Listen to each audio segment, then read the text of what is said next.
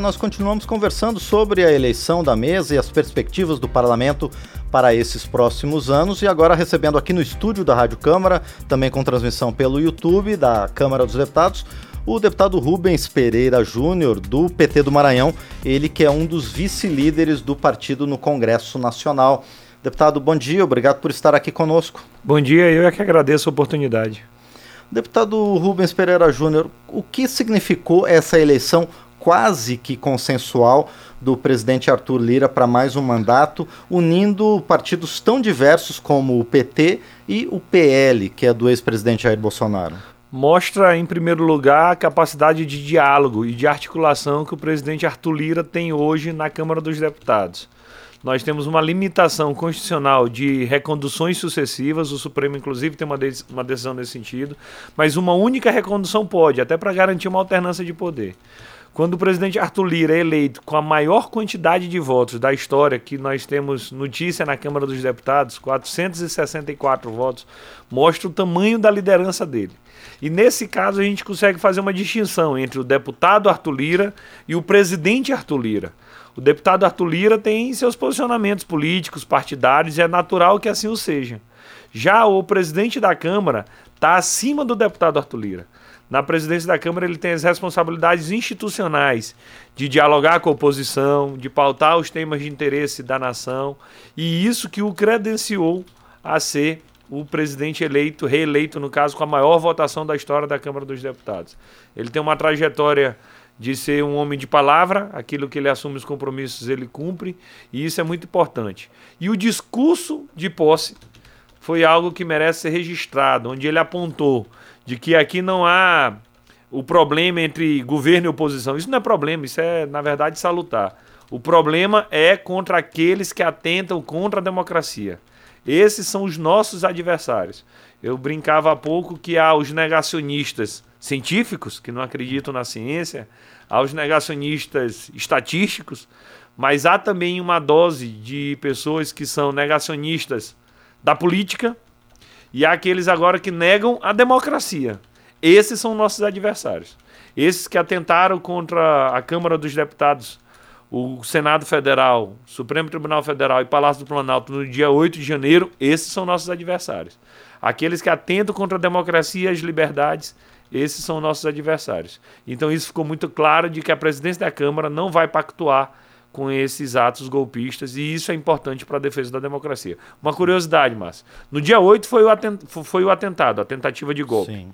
No dia 9, dia seguinte, na segunda-feira, 8 horas da noite, eu estava no plenário da Câmara, era, era relator da intervenção, e ali a Câmara dos Deputados mostrava que a tentativa de golpe foi frustrada e que o Poder Legislativo está aberto e funcionando. Até porque nós somos maior, o Poder Legislativo é maior do que as paredes da Câmara dos Deputados. Nós, enquanto instituição, enquanto defesa, enquanto princípio basilar da democracia, nós estamos aqui abertos. E vejam, todas as vezes que há uma tentativa de ruptura democrática, os dois primeiros alvos são o Poder Legislativo, a Câmara dos Deputados, e a imprensa. Sempre tentam calar a imprensa, sempre tentam fechar o Poder Legislativo. A Câmara está aberta, funcionando, funcionando bem. Nosso desafio agora é botar a pauta para andar defendendo os interesses do povo brasileiro. Perfeito. E, deputado Rubens Pereira Júnior, nessa perspectiva é, do diálogo que o presidente Arthur Lira sempre está disposto a fazer, de que forma que vai se comportar as relações entre o Poder Executivo e o governo federal? Nosso objetivo é cumprir aquilo que determina a Constituição, com independência e harmonia. Diferente do governo passado, onde havia um certo clima de animosidade, havia um poder querendo se sobrepor ao outro havia intimidações dizendo que para fechar o Supremo Tribunal Federal só precisava de um cabo e um soldado. Agora nós não queremos fechar poder nenhum. Nós queremos todos os poderes funcionando livremente, é, cada qual na sua função, cada qual no seu quadrado institucional e que dessa forma quem está ganhando com isso é a sociedade brasileira. Nós queremos que a oposição seja responsável, porque uma oposição responsável ajuda muito o governo, o próprio presidente Lula já disse isso, e o desafio do presidente Arthur Lira é justamente fazer essa conciliação. No nosso primeiro desafio desta legislatura, isso foi cumprido com sobra. Quando da eleição da mesa, não apenas a votação do, do presidente Arthur Lira, que foi o mais votado, da história. Mas todos os candidatos oficiais se elegeram. Todos. O PL votou no candidato do PT, o PT votou no candidato do PL para respeitar a proporcionalidade. E isso mostra um amadurecimento político. Tinha gente no plenário pregando candidatura avulsa, pregando voto em branco, pregando algum tipo de resistência, mas tem que entender que o parlamento é o espaço da construção coletiva, é o espaço dos acordos políticos, é o espaço onde não vale tudo. Aqui tem regras, tem princípios e que dessa forma a gente consegue trabalhar melhor para a população brasileira. E, deputado Rubens Pereira Júnior, nessa perspectiva, o senhor considera que o governo vai conseguir fazer maioria para aprovar os temas de seu interesse? Eu acredito. Tanto é assim que antes de tomar posse, o presidente Lula já garantiu a aprovação da PEC, que permitiu o pagamento do Bolsa Família de 600 reais, antes de tomar posse. Nunca na história da, da, da República, de 88 para cá, especialmente da nova Constituição, nós vimos um presidente ter que aprovar uma PEC antes de tomar posse para garantir a governabilidade no, no, mandato subsequente. Então, isso é algo inédito, mostrou o poder de articulação.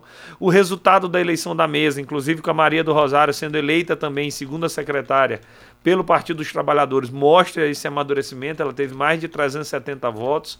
A vitória do senador Rodrigo Pacheco lá no Senado também mostra que a base governista tem esse diálogo institucional avançado. Então eu não vejo dificuldade no governo ter é, para aprovação das suas matérias. E agora o nosso desafio é justamente definir quais são essas matérias prioritárias. A reforma tributária é uma delas, deputado? Sem dúvida alguma. Eu apontaria duas pautas legislativas mais importantes e um eixo de atuação fora do parlamento. No parlamento, o presidente Lula já sinaliza, e isso dialogando inclusive com os presidentes do, das, das casas legislativas. Uma é a reforma tributária. Qual é o problema da reforma tributária hoje? Quem ganha pouco, paga muito. E quem ganha muito, paga pouco ou quase nada. Isso está errado. Nós precisamos inverter essa lógica. Para quem ganha pouco, pagar pouco. E quem ganha muito, pagar um pouco mais. Então isso é o que dá uma justiça tributária, uma ju e isso que permite inclusive uma justiça social. Os países do primeiro mundo todos já fizeram isso, diminuir a taxação sobre consumo e aumentar a taxação sobre renda. Então acho que esse é, é, é um, uma regra, um basilar do que será a reforma tributária. E o segundo ponto é um novo arcabouço fiscal. Nós não defendemos a irresponsabilidade fiscal, nós queremos que o governo mostre para a sociedade como irá atuar em busca de superávit, em busca de arrecadar mais do que efetivamente se vai gastar, evitando qualquer tipo de populismo fiscal. Essa não é uma marca do governo do presidente Lula. Então, o governo irá apresentar ao Congresso Nacional qual será esse novo arcabouço fiscal, porque, no nosso entendimento, responsabilidade fiscal e social coexistem não são antagônicos, não são adversários. Uma ajuda a outra. Não há uma sem a outra. Quando só há responsabilidade fiscal e o povo está passando fome, isso não é responsabilidade. Quando há populismo nas ações do executivo sem responsabilidade fiscal, o mais pobre vai pagar a conta depois, porque virá inflação, a, irá ocorrer a depreciação da economia, então não nos serve. Então, arcabouço fiscal será o segundo ponto principal do poder executivo em diálogo com o Congresso Nacional. Mas tem uma pauta fora do parlamento, que é justamente as ações do executivo que mudam a vida da pessoa concretamente. Então, o presidente Lula vai anunciar agora em fevereiro campanha de vacinação, já anunciou a retomada de mutirões de cirurgia. Tem muita cirurgia atrasada desde a pandemia, porque as intenções eram para o combate ao coronavírus. Agora, muita gente que nem sabia que estava doente descobriu, tem que acelerar a lista de. a fila de cirurgias. Sim. Nova etapa do programa Minha Casa Minha Vida. A perspectiva é que haja um anúncio de mais de 100 mil novas habitações no Brasil. Então, nós queremos combater o déficit habitacional. Retomada das obras paralisadas. São 14 mil obras paradas hoje no Brasil. E o povo não quer saber se quem começou essa obra foi o presidente A, B ou C. O povo quer que essa obra que foi iniciada ela seja concluída. Porque o maior prejuízo no uso do recurso público é justamente a obra que foi iniciada e não foi concluída. Então, essas seriam algumas prioridades do poder executivo que não dependem do parlamento, que tem que andar, que isso sim é que melhora a vida do povo brasileiro. Deputado Rubens Pereira Júnior, sobre o segundo ponto que o senhor citou, que é a questão de um novo arcabouço fiscal. isso vai significar o fim do teto de gastos? É possível. O teto de gastos, como há hoje no Brasil, não há paralelo no mundo. No Brasil foi fixado um teto de gastos vinculado à inflação. Isso está errado. Deveria ser vinculado, por exemplo, à arrecadação. Ninguém pode gastar mais do que ganha. Isso faz sentido, até no nosso orçamento doméstico. Mas dizer que ah, eu gastei tanto com educação e no ano seguinte eu só posso gastar aquele mesmo tanto corrigido pela inflação é um congelamento de gastos. O congelamento é errado. Ter responsabilidade é certo. Congelar investimento, por exemplo, na saúde e na educação é errado. Então é possível que venha uma nova modalidade. Não é simplesmente dizer, ah, tá liberado, pode gastar tudo. Também não é isso. Mas tem que dizer quais são os parâmetros. Acho que o razoável seria vincular parte dos gastos públicos à arrecadação. Arrecadou mais, pode gastar um pouquinho mais, não tudo.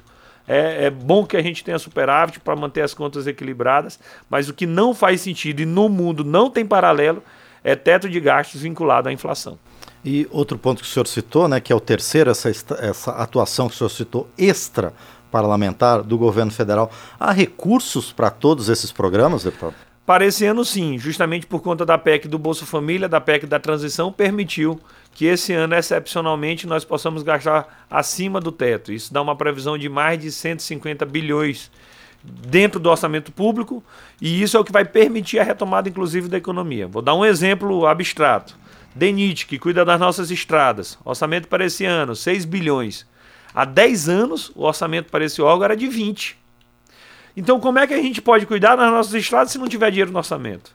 Foi importante a aprovação dessa PEC para dessa folga orçamentária, para poder ser retomado o programa de merenda escolar, programa de remédio, programa de reestruturação e pavimentação das estradas, para garantir infraestrutura que vai permitir os investimentos públicos e privados. Então, a orçamento, nós iremos agora, de fato, ter essas preocupações. A tese do Estado mínimo, não, o Estado tem que gastar pouco, é ruim, porque o Estado mínimo é só para os mais pobres. Para aqueles que têm mais condições, o Estado nunca faltou. Então, essa é a lógica que tem que ser invertida: colocar o pobre no orçamento, colocar o rico no imposto de renda, para que dessa forma, com justiça social, a economia ande bem e toda a população saia ganhando. E, deputado, eu gostaria de retomar, deputado Rubens Pereira Júnior, um tema que o senhor citou na sua primeira resposta, que é a questão do, da oposição. O senhor falou que queremos uma oposição responsável há um, principalmente no PL, mas em outros partidos, há um forte grupo de parlamentares identificado com as pautas do, do mandato presidencial do ex-presidente Jair Bolsonaro. Como é que vai ser essa convivência com esse grupo que, vamos colocar de uma certa forma, é um pouco mais radicalizado em suas posições políticas? É um grupo de fato radicalizado, mas é um grupo pequeno na Câmara dos Deputados. Tanto é assim que na primeira votação nessa legislatura houve a eleição de todos os membros da mesa diretora, todos os membros titulares, do PL ao PT. Então não há problema algum nesse barulho.